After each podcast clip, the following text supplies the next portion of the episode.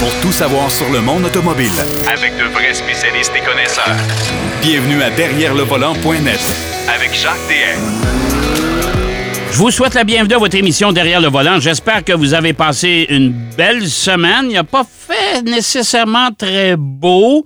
Euh, D'ailleurs, il y a des centaines de milliers de, de- de- de gens au Québec qui ont découvert qu'il a vraiment fait mauvais parce qu'on a eu euh, l'électricité a manqué euh, chez beaucoup de monde. J'espère que tout ça est rétabli maintenant parce que ça fait une chance, c'est l'été. Mais malgré tout, euh, les pertes encourues, etc., c'est vraiment pas jojo. Alors, euh, puis apparemment qu'il faut se préparer à des températures comme ça de plus en plus, des orages violents, des choses comme ça. Alors, je pense qu'il faudra s'adapter. On va euh, se faire des sets en patio en ciment maintenant. Je pense que c'est la meilleure solution. Aujourd'hui à l'émission, on a beaucoup de matériel. Comme à l'habitude, de toute façon, Marc Bouchard va nous présenter l'essai du Lexus NX, puis il va nous présenter aussi un autre de ses multiples sondages. Quelle est votre voiture de rêve abordable? Oh, ça, c'est pas facile à trouver, mais vous allez voir, le sondage euh, est, est révélateur, mais quand même surprenant.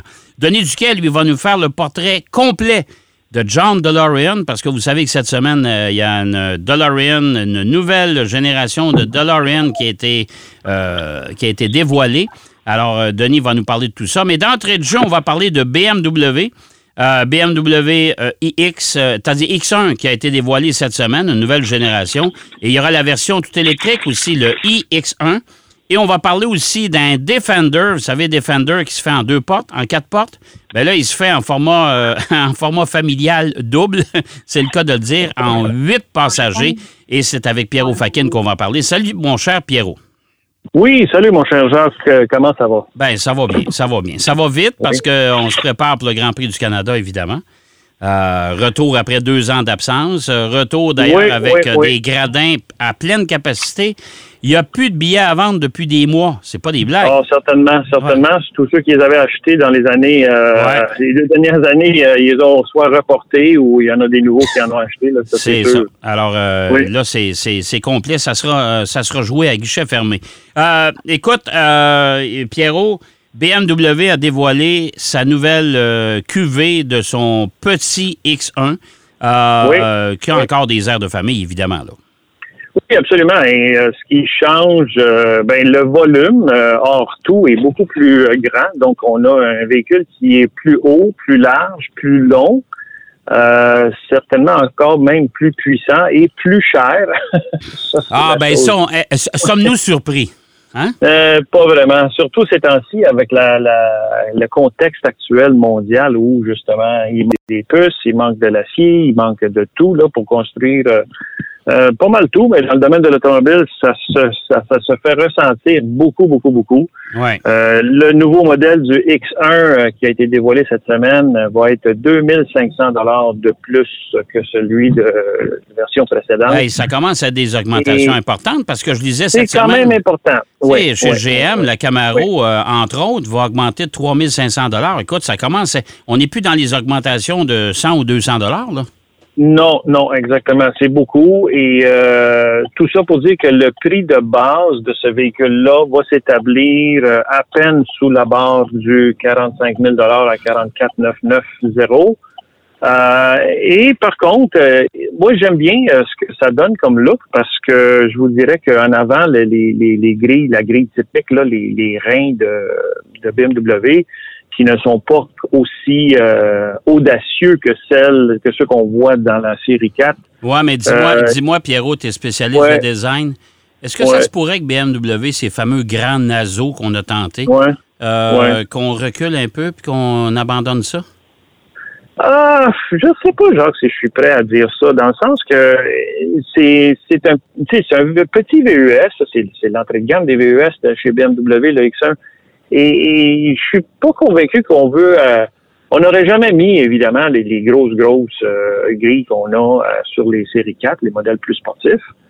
Mais je pense qu'ils ont fait un bel job et je suis, je pense pas qu'ils vont reculer avec avec ça. Je sais que ça a été très controversé. Hein, Ben, ces- modèles-là, les gens, quand ils les voient, quand ils voient personne, ils disent, ouais, finalement, c'est pas si pire. Mais Ouais, la ben, c'est- plupart font sur- le saut. Sur la M4, c'est pas si pire, mais quand tu regardes le, le, le, le- gros, euh, le gros SUV, là, Ouais, c'est- ouais, ouais, ouais. ça commence à être épeurant. euh, Hein? Ben oui, effectivement, effectivement. Mais je te dirais qu'avec le X1, c'est bien dosé. C'est un mélange entre les deux. Je trouve que ça a été modernisé. euh, vraiment, on voit là, c'est quelque chose de très actuel. Euh, le véhicule est moins en courbe. Et ça, on l'a vu avec le dévoilement du, du, du- du gros, gros modèle de BMW, là, qui était Mhm. pas mal plus carré, un peu à la Rolls-Royce. Ouais. Euh, mais finalement, je trouve que c'est quand même bien réussi, bien équilibré au niveau du design, même si c'est moins en courbe que ce l'était avant avec euh, BMW. Euh, et c'est un véhicule qui, comme je disais, euh, il y a vraiment beaucoup, beaucoup de nouveautés. Euh, surtout le système euh, de, de BMW qui est le système i8, là. Euh, donc euh, huitième génération du Ouais. iDrive, c'est-à-dire. Ouais. Euh, et, et, écoute, Jacques, il y, a, il y a beaucoup vraiment de nouveautés euh, techniques à, à bord de ce véhicule. On peut l'avoir aussi en roue 18 ou 20 pouces.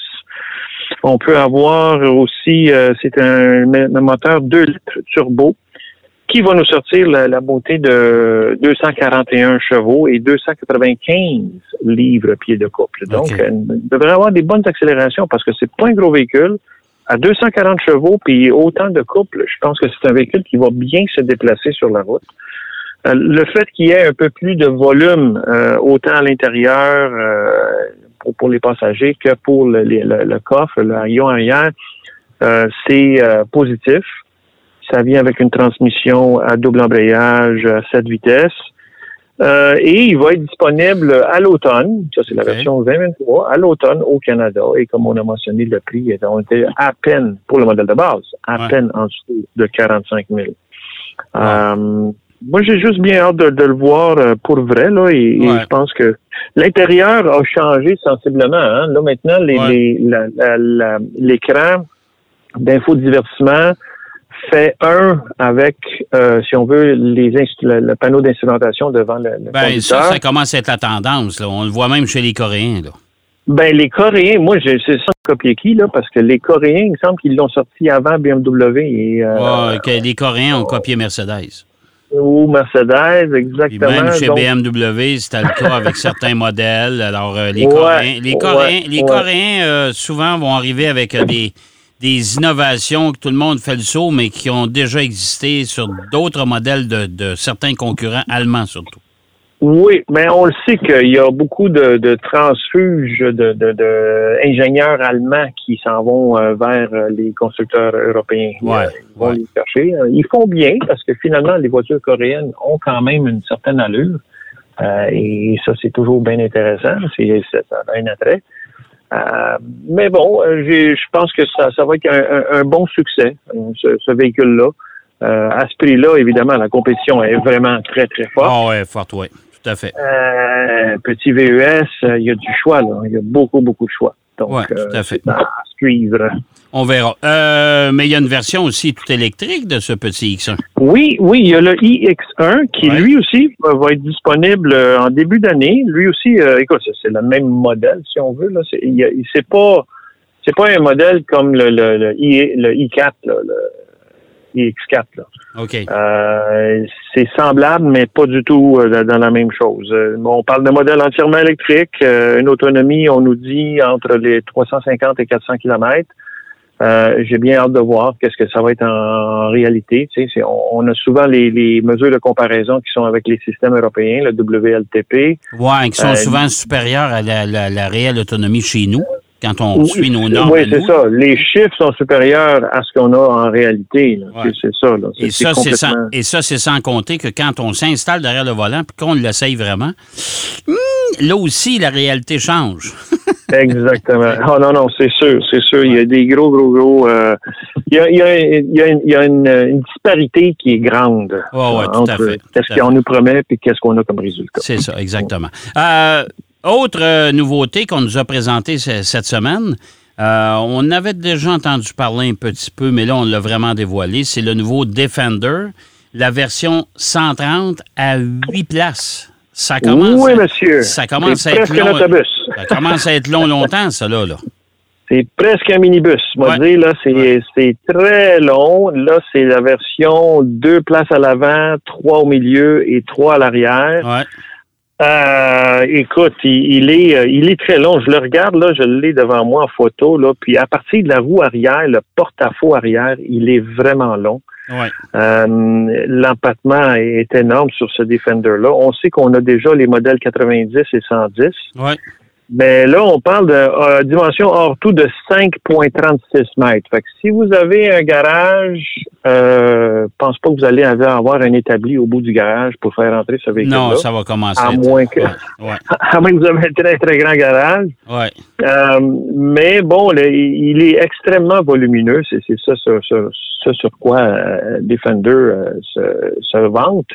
Parce qu'on a euh, 2291 litres d'espace une fois que tous les sièges sont rabaissés. Hey, ça commence. euh, Hein? peut rentrer un éléphant, ouais, un bébé éléphant. là? Quasiment, tu peux rentrer Ah. peut-être un Defender 90. là, Oui, peut-être, peut-être, peut-être, oui, tout à fait. Mais, mais ce qu'ils ce disent aussi, c'est qu'il y a plus de place. Tu sais, quand on a des, des, des euh, configurations de sièges comme ça, euh, on a souvent des problèmes euh, d'espace de stockage, surtout à l'arrière. hein. ouais, on ouais. part une grande famille, à l'arrière, il reste plus grand place pour mettre des choses. Celui-ci, par contre, en a plus que, mettons, le 110, évidemment. Là.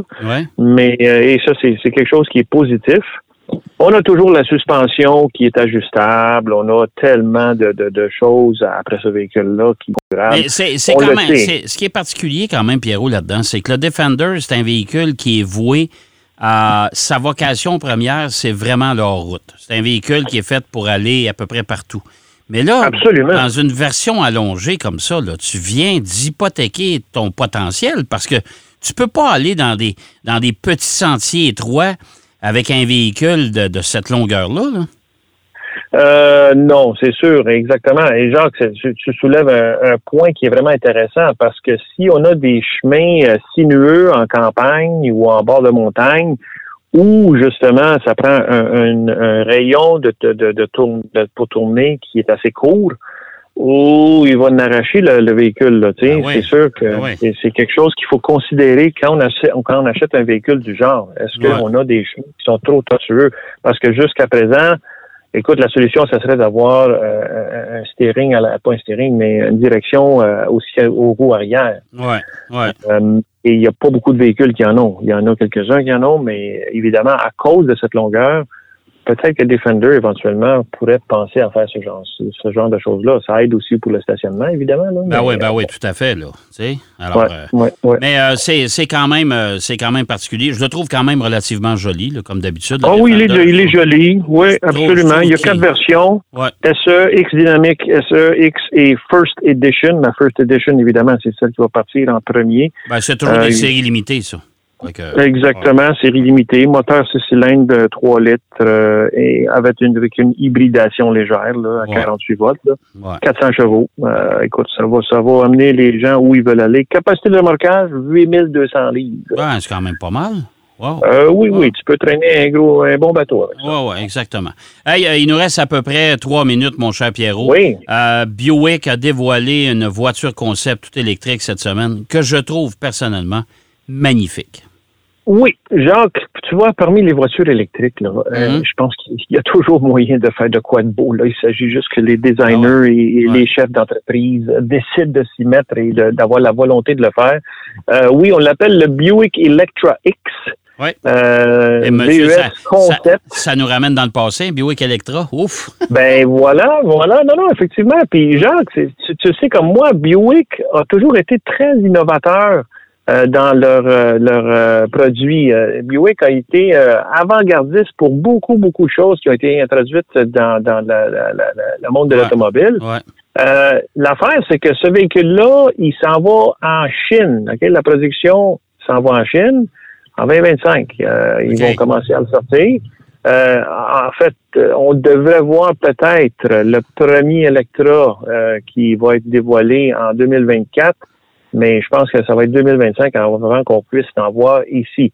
On parle d'un véhicule qui, euh, quand même, euh, moi, je, comme tu dis, vraiment très original, joli, Ouais. beau véhicule. Euh, on pense que peut-être les États-Unis vont l'avoir aussi vers 2024. Il va utiliser évidemment la, la, la, la plateforme euh, Ultium de General Ah ouais. Motors ouais. avec les Mhm. batteries électriques.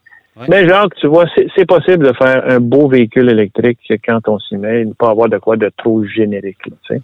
Oui, puis il y en a, écoute, c'est parce qu'on on, on était habitué, exemple, par Toyota qui nous a présenté euh, des voitures hybrides, puis hybrides rechargeables, là, écoute, puis des Ouais, voitures comme la. Miraille, la première génération de la Miraille, à Ouais. hydrogène, c'était atroce comme design, je peux pas non, croire. absolument. a- euh, le- un des responsables du département design m'avait répondu on voulait qu'elle se distingue du parc automobile.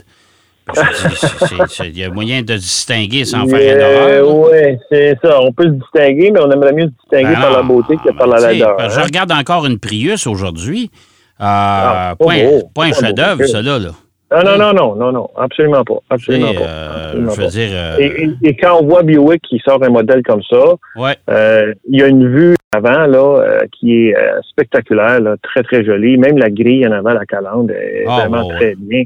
Ouais. Euh, des belles proportions. J'ai juste hâte de voir. Là, c'est un véhicule concept. Ouais, ouais. Espérons que la réalité ne sera pas trop loin de- du concept. Malheureusement, certains constructeurs, et GM en fait partie, on nous présente des concepts. Quand on arrive avec le modèle euh, commercialisable, euh, Mhm. c'est là que ça se Mhm. garde. Moi, je me souviendrai Ouais. toujours de la fameuse Pontiac G6 à l'époque. Ah mon Dieu, oui. Euh, le concept était magnifique. Quand la voiture est Ben arrivée, c'était un vrai désastre. J'ai dit, voyons donc, qu'est-ce qui s'est passé dans le 10 au 11? Peut-être que les- ouais. le département comptabilité a passé. Hein?